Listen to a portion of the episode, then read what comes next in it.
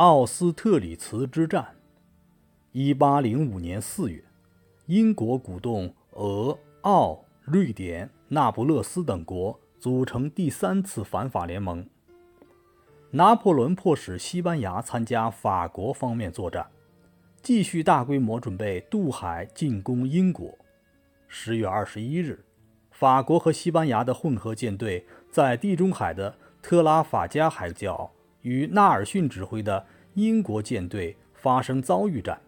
击沉法舰十九艘，俘四艘，法军伤亡七千余人，法西舰队几乎全军覆没。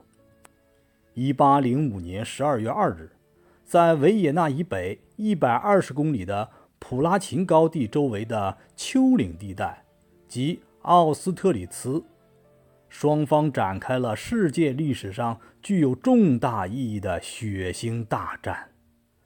七点三万法军与八点七万俄奥联军对垒。联军首先发射密集的炮火，拿破仑自始至终亲自指挥这场战役。缪拉等法国的优秀将领都在场。俄军总指挥为沙皇亚历山大，著名将领库图佐夫在场。奥国皇帝弗兰茨为奥军总指挥。拿破仑预料到联军一定要设法截断去维也纳和多瑙河的退路，于是他像演员一样，一边命令前哨开始撤退，一边派人向亚历山大建议休战求和，表现出胆怯怕战的假象。当和谈遭到联军拒绝后，拿破仑故意在前线高声宣读撤退的假命令。俄奥联军果然上了拿破仑的圈套，将大军调离战略高地去包抄并堵截法军退路。法军将计就计，调开左翼，迅速占领普拉琴高地，集中火力轰击俄军，将俄军逼到半冰河里去。大批俄军被击毙、淹死，幸存者全被俘虏。俄奥联军大败，法军以少胜多，歼灭联军三万余人，缴获军旗四十五面。